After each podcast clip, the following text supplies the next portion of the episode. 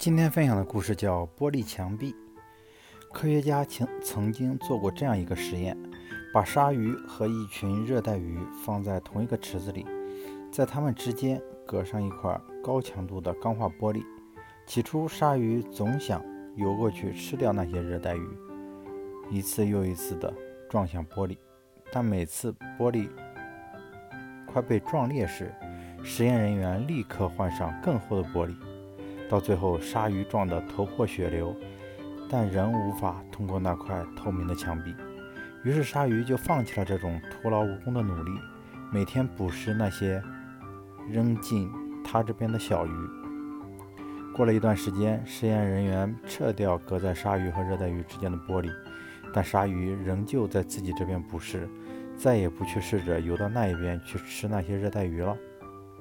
还有一个类似的实验。把许多跳蚤放到一个广口瓶里，瓶口用透明玻璃盖住。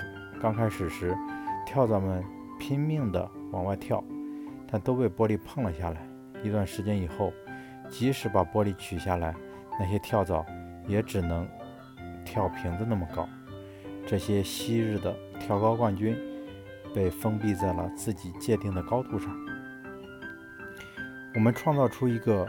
人生中很伟大的奇迹以后，如果再如果再让做一次的话，都只会停留在原来那个高度，原来那个限度，而不会想办法超越，同时也认为自己不可能再超越。